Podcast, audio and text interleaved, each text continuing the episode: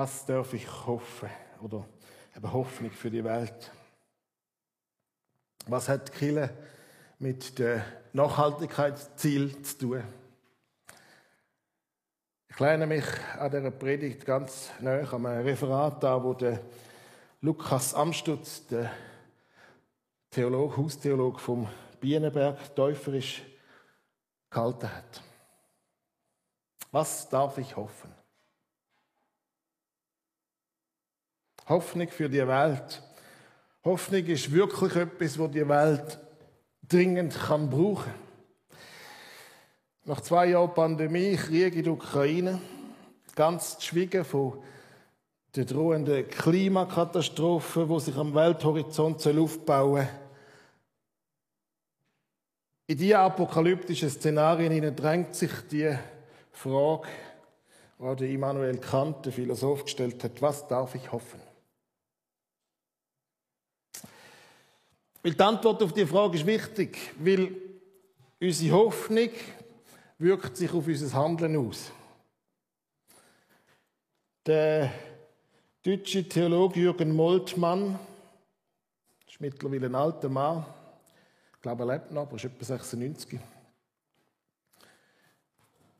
Der hat es so formuliert, wir werden aktiv, soweit wir hoffen. Wir hoffen, soweit wir in den Bereich zukünftiger Möglichkeiten blicken. Was wir für möglich halten, nehmen wir in Angriff. Hoffnung ist immer eine gespannte Erwartung und erweckt die Aufmerksamkeit aller Sinne, um die Chancen für das Erhoffte zu ergreifen, wo und wann sie sich bieten. Wenn das stimmt, dann gibt es also einen Zusammenhang zwischen dem, wo wir zukünftig erwartet und dem, wie wir heute handeln.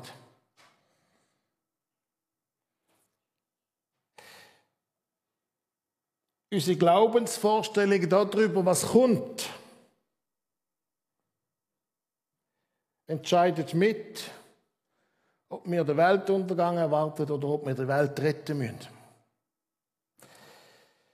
Und damit sind gerade zwei gängige Zukunftsmodelle skizziert. Zukunftsmodelle, die gang und gäbe sind in der christlichen Tradition. Das eine Modell ist,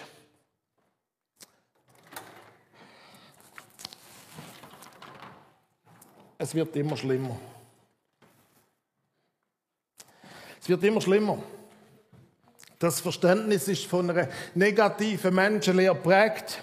Menschen sind von Grund auf bös und daraus entsteht die grundlegende Angst, dass das zerstörerische und chaotische Potenzial, das im Menschen ist, immer, der Mensch immer schlechter werden lässt und die Erde immer schlechter werden lässt.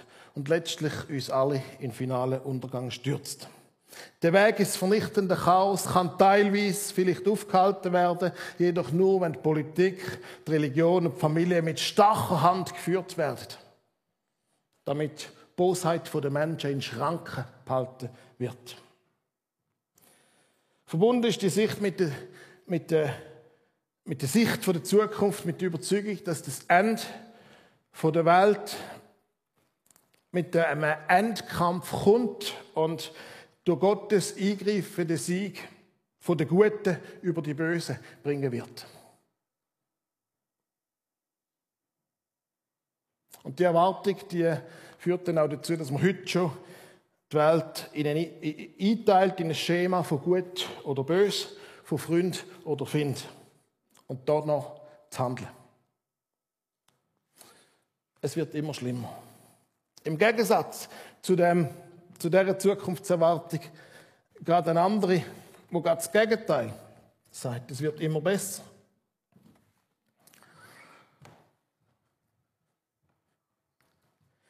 Positive Menschenlehre, wo glaubt, dass in der Menschheitspotenzial ist, wo sich stets positiv weiterentwickelt. Menschheit schafft einen Fortschritt, bei dem sich Wissenschaft, Wohlstand, Moralität und Humanität, Menschlichkeit ausbreitet und letztlich der Weltfrieden ermöglicht. Dank ihren Möglichkeiten kann sich die Menschheit gewissermaßen selber aus dem Schlamassel rausziehen befreien. Das Reich Gottes breitet sich aus dank menschlicher Vernunft und dank menschlicher Moral und Sittlichkeit.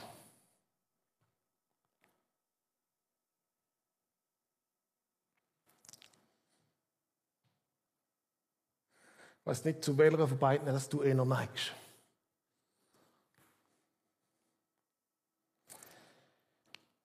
Wahrscheinlich werden beide Szenarien der biblischen Hoffnung gar nicht gerecht. Der Dietrich Bonhoeffer sagt, dass wir uns damit entweder als Hinterwäldler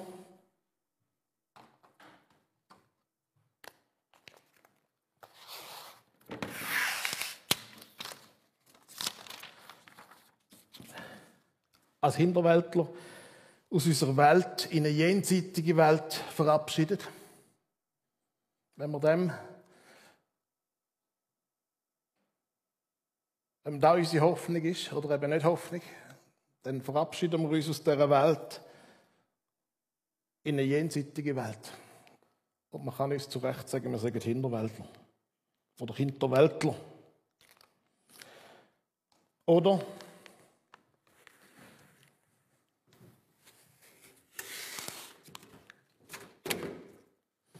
Wir sind sogenannte Weltkinder,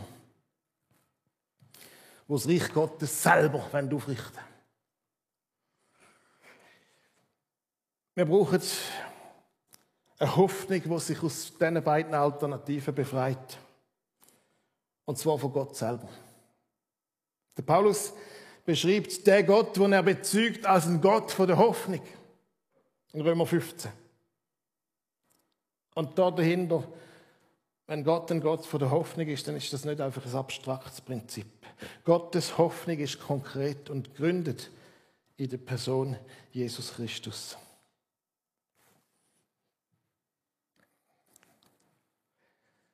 Christliche Hoffnungslehre spricht von Jesus Christus und seiner Zukunft. Nur in seinem Namen ist Hoffnung christlich. Sie gründet in der Erinnerung an das Kommen, an Tod und Auferstehung Christi und verkündet das Kommen des Auferstandenen. Auch das ist das Zitat von Jürgen Moltmann. Christliche Hoffnung heißt nicht eine naive Sorglosigkeit und schon gar nicht das Ausblenden von Not und Leid in der Welt, aber im Gegensatz zu einer Ethik von der Angst vermag eine Ethik von der Hoffnung in der Krise von der Welt Chancen und Handlungsmöglichkeiten zu entdecken. Aber jemand, jemand würde auch warnend einwerfen, dass damit der Mensch sich doch auch komplett überschätzt. Ja, mehr noch, dass da Hochmut im Spiel ist, wo als Ursprungssünd vom Mensch ihn dazu verleiten wird, dass er doch so sein wette wie Gott. Das mag eine Gefahr sein, aber vielleicht sind wir heute in einer ganz anderen Versuchung.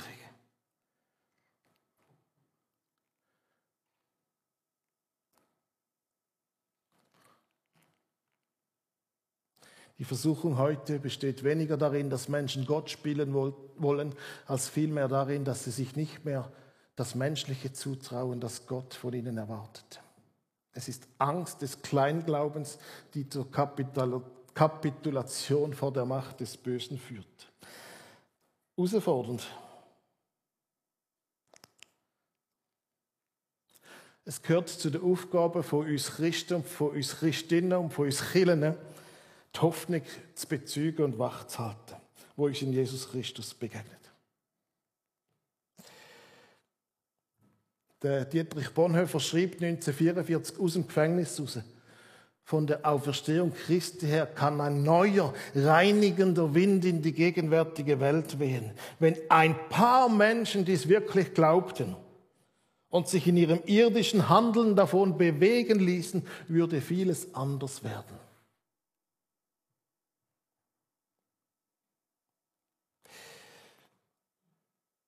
Recht hat er. In der Jesusgeschichte entdecken wir das Anliegen Gottes, dass das Leben von uns Menschen und von der gesamten Schöpfung gedeihen soll und kann. Eine so eine positive Vision von einem gelingenden Leben für alle brauchen wir, um uns gegen die nach wie vor vorhandene Gewalt, Armut, Unterdrückung zu engagieren. Weil erst wenn wir Hoffnung haben, erst in der Kraft der Hoffnung, geben wir nicht auf. Geben wir uns selber nicht auf. Wir finden uns nicht einfach ab mit einer ungerechten und tödlichen Welt. Dieser hoffnungsvollen christlichen Lebensvision wenn wir uns jetzt zuwenden. Eine Vision vom erfüllten Leben. Die beiden Theologen Miroslav Wolf und Matthew Crossmoon haben 2019 das Manifest zur Erneuerung der Theologie veröffentlicht. Das heißt in deutscher Sprache für das Leben der Welt. Sie gehen davon aus, dass sich Philosophie und Religionen die Frage stellen, wie ein gutes und erfülltes Leben aussieht. Und ganz grundsätzlich ist so eine Vision von einem erfüllten Leben hat drei Dimensionen. Das Leben, wo gut verläuft, also wo die Umstände entsprechend sind. Das Leben, wo richtig geführt wird, also die Dimension von Handlung.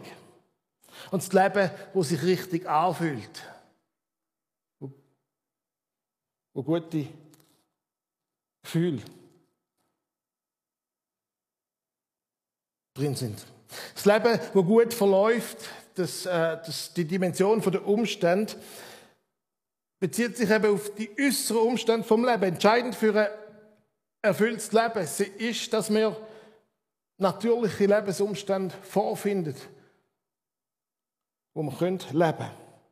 Lebensressourcen, die intakt sind soziale Umstände, gerechte Gesellschaftsordnung, ein guter Ruf, persönliche Umstände, Gesundheit, eine höhere Lebenserwartung. Das sind die Dimension der Umstände.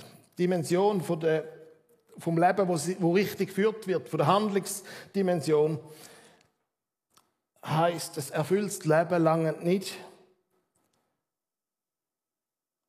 Oder das erfülltes Leben ist von den richtigen Gedanken, von den richtigen Handlungen, von den richtigen Haltungen bis zu den richtigen Gewohnheiten und Tugenden. Eben ein erfülltes Leben.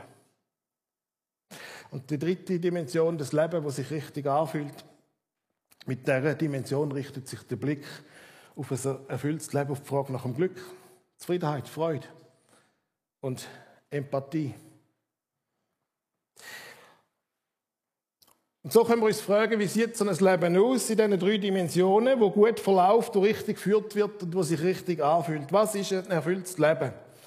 Äh, wir könnten jetzt biblisch fragen, Johannes 10, Vers 10.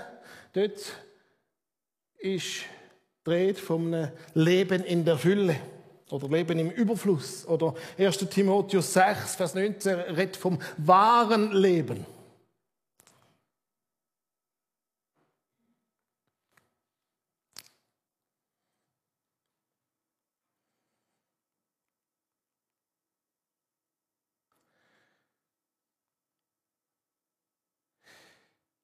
Das erfüllte Leben der Menschen, ja der ganzen Schöpfung, ist ihre Existenz als Wohnung Gottes. Die Art der Existenz, die darauf beruht, dass die Schöpfung zu sich selber findet, indem sie eine Wohnstatt von Gott wird. Die Schöpfung als Wohnung Gottes. Die Vision ist von diesen zwei grossen biblischen Bildern geprägt, ganz am Anfang der Bibel Schöpfung als Wohnung Gottes. Ein Garten, wo Gott mit den Menschen spaziert drin. Ein fruchtbarer Gott, Garten. Gott hat den Garten ins Leben gerufen. Und sein Gesamtwerksprädikat sehr gut beurteilt. Damit hat der Mensch auch zutraut und zugemutet, die Welt in seinem Sinn zu verwalten und damit auch den geschaffenen Lebensraum zu erhalten. Und diese Aufgabe soll und kann der Mensch nicht unabhängig von Gott erfüllen. Gott besucht den Menschen im Garten, Gott mit dem Menschen spazieren. Gott will als Schöpfer und Erhalter vom Leben mit seiner Schöpfung zusammenleben.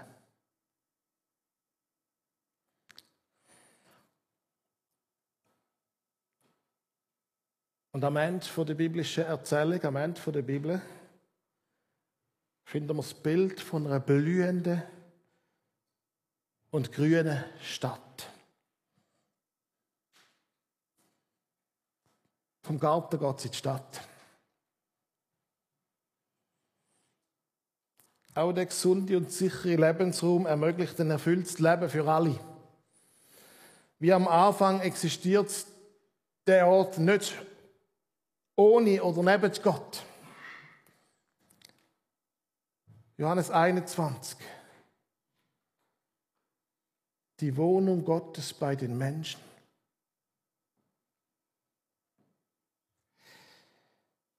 Gott will unter den Menschen und unter der gesamten Schöpfung wohnen.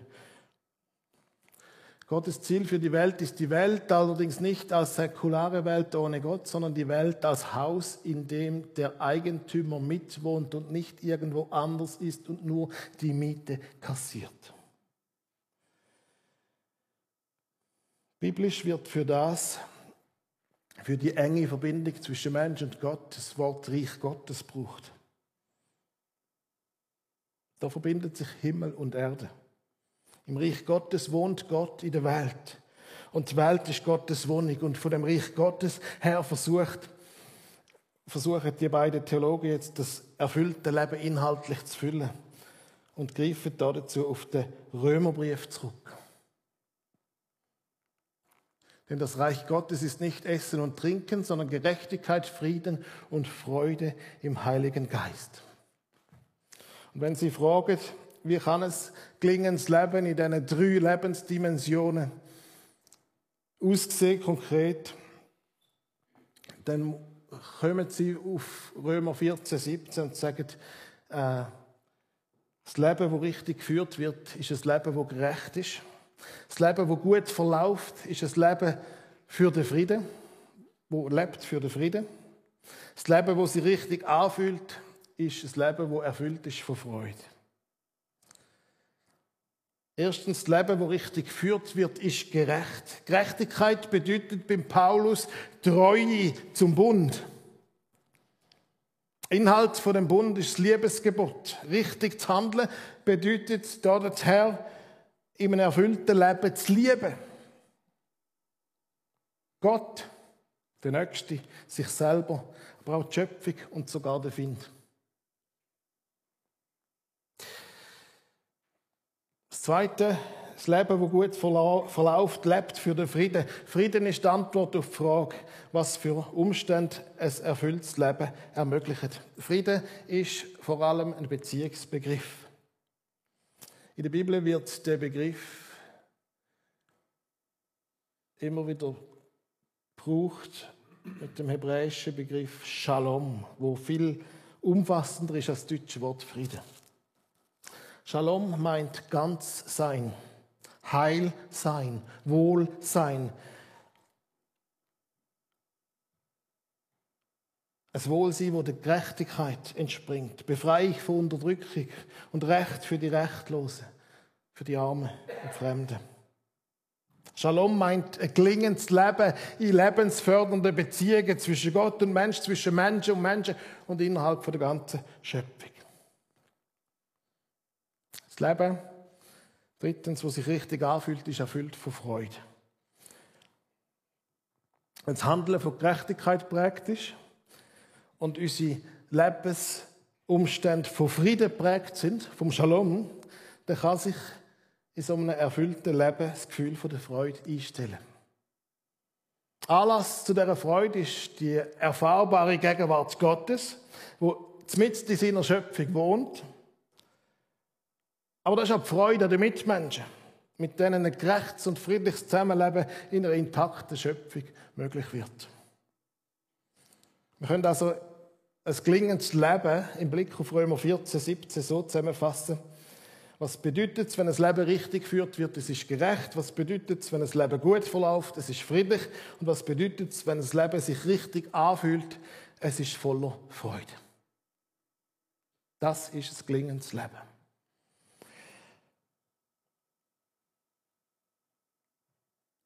Es weckt Sehnsucht. Immer bei mir. Wir sind im Spannungsfeld.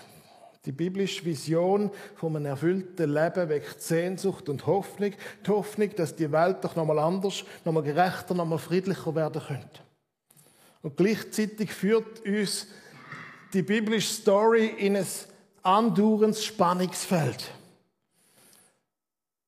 Die Welt ist gute Schöpfung Gottes. Und sie ist voller guter Gaben für uns Menschen. Für alle Menschen.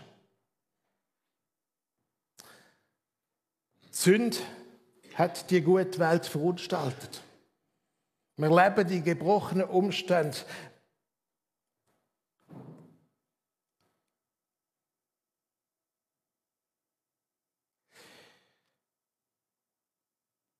Umstände. Jesus Christus hat Gott die zerbrochene Welt bewohnt und ihre Erlösung in Gang gesetzt. Die Jesus-Geschichte ist Dreh- und Angelpunkt, in dem das Reich Gottes inmitten von der Welt abgebrochen ist. Es ist abgebrochen. Wir warten auf eine künftige Vollendung. Darum sehen wir die Welt voller Hoffnung auf das, was wird, aber jetzt noch nicht ist. Als Christenmenschen, als Kinder leben wir in einem Spannungsfeld. Wir haben eine Vision von einem erfüllten Leben vor Augen. Und gleichzeitig erleben wir, wie Menschen physisch und, oder psychisch verleugnet oder verletzt werden, wie ihre freie Wille, ihre Integrität, ihre Würde zerstört werden und damit Gott Ebenbildlichkeit mit Füßen treten wird. Wir erleben, wie menschliche Gemeinschaften verleugnet, verletzt oder zerstört werden, wo Gott geschaffen hat, damit sich darin gerechte Beziehungen entfalten können. Wir erleben, wie die Schöpfung ausbeutet und zerstört wird, wo uns ja als Gab Gottes und kostbares Geschenk anvertraut worden ist. Das sind verschiedene Formen von Gewalt, in denen Gottes Wille und seine Vision von einem erfüllten Leben verneint und verhindert wird. Als Christen, als Kinder leben wir in dieser Spannung, aber wir dürfen uns mit ihnen nicht gleichgültig abfinden.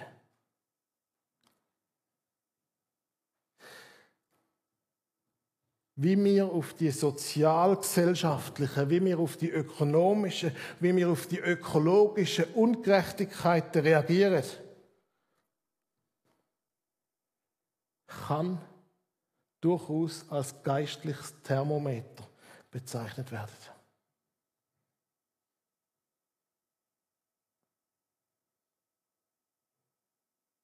Ist es so geistlich, wenn man das alles am A vorbeigeht?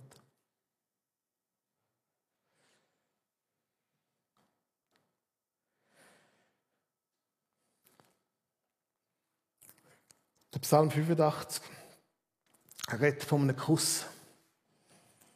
Es gibt keine Gerechtigkeit ohne Frieden, es gibt keinen Frieden ohne Gerechtigkeit. Psalm 85, Abvers 9, könnte ich doch hören, was Gott, der Herr, redet, dass er Frieden zusagte seinem Volk und seinen Heiligen, damit sie nicht in Torheit geraten. Doch ist ja seine Hilfe nahe denen, die ihn fürchten, dass in unserem Lande Ehre wohne, dass Güte und Treue einander begegnen, Gerechtigkeit und Friede sich küssen. Gerechtigkeit und Friede sich küssen. Für die Gerechtigkeit und für den Frieden, wenn wir uns einsetzen. Kirchen sollten sich gemeinsam dafür einsetzen. Christen und Kirchen setzen sich ein für Gerechtigkeit und Frieden. Frieden in Gemeinschaften, Frieden zwischen Völkern, Frieden in der Wirtschaft, Frieden mit der Erde.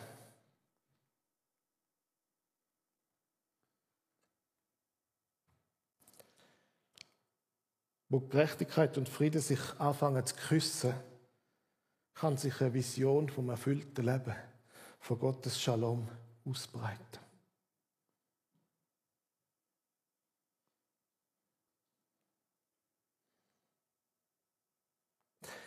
Suche und das Engagement für den gerechten Frieden verbindet Killen mit dem Nachhaltigkeitsziel, wo die Vereinten Nationen 2015, glaube ich, formuliert haben. Die Verantwortung der Kirche in und für die Gesellschaft kommt gerade darin zum Ausdruck, dass sie eine Gemeinschaft vom gerechten Frieden exemplarisch lebt und dem Wort eben glaubt, dass das Reich Gottes mitten unter euch ist. Lukas 2. Inmitten von allen Spannungen und Ambivalenzen in der Welt. Die 17 Ziele bilden kein neues Evangelium, aber sie konkretisieren eine Vision vom erfüllten Leben.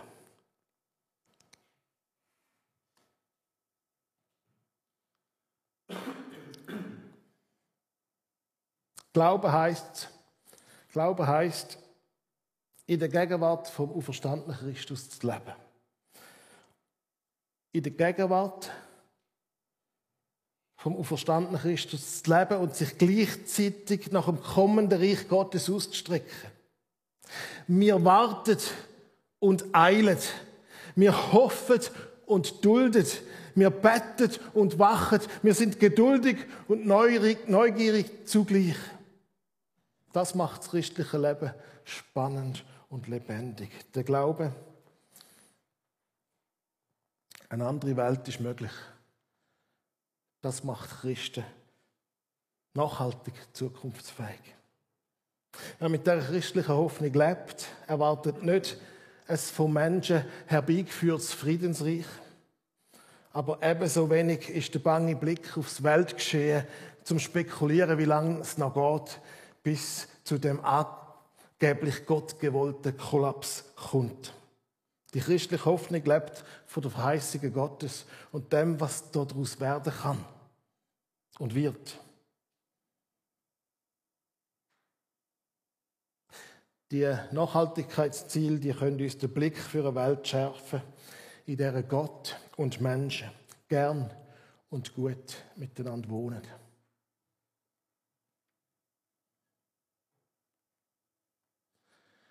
Der Gott, der selbst der Inbegriff der Hoffnung ist, erfülle uns mit vollkommener Freude, mit Frieden, während wir auf ihn vertrauen. Dadurch werden wir immer stärker von der Hoffnung erfasst werden durch die Kraft des heiligen Gottesgeistes. Amen.